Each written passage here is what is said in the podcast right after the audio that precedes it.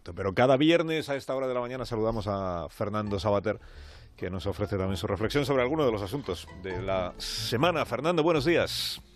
Hola, buenos días. ¿De qué queremos hablar hoy? Cuéntame.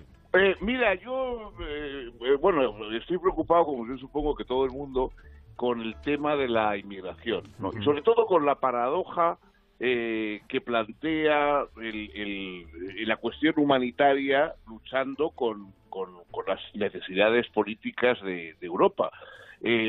por una parte, evidentemente, no, no hay ni que comentarlo, salvar a personas que están a punto de ahogarse y muchas de las cuales son niños y embarazadas, tal, bueno, es una tarea humanitaria que no, que no admite réplica.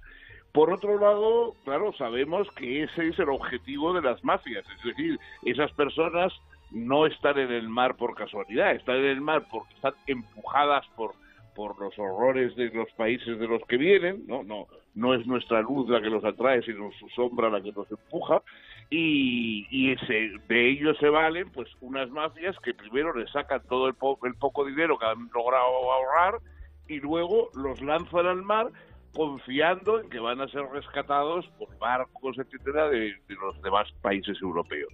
Entonces, claro, por una parte hay que salvarlos, por otra parte sabemos que al salvarlos estamos de alguna forma eh, mm, manteniendo el negocio de las mafias y quizá estimulando el hecho de que crean que ese es un buen medio de ganar su vida.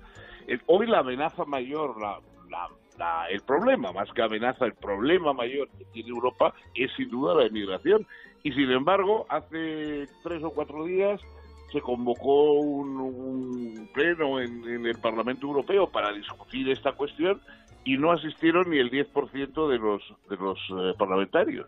Entonces, yo no sé si es porque ya han renunciado, porque no se les ocurre nada, o porque no se dan cuenta de hasta qué punto nuestros sistemas, digamos, de, políticos eh, están en un reto entre nuestra compasión y las necesidades de mantenimiento de un estado de bienestar. Yo, yo creo que eso se, vamos, eh, entre los la propaganda de unos y la malicia y los exabruptos de otros, pues lo estamos perdiendo de vista.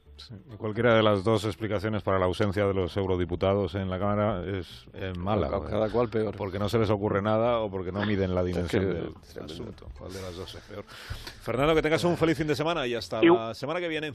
Igualmente vosotros, un abrazo a todos. adiós. adiós.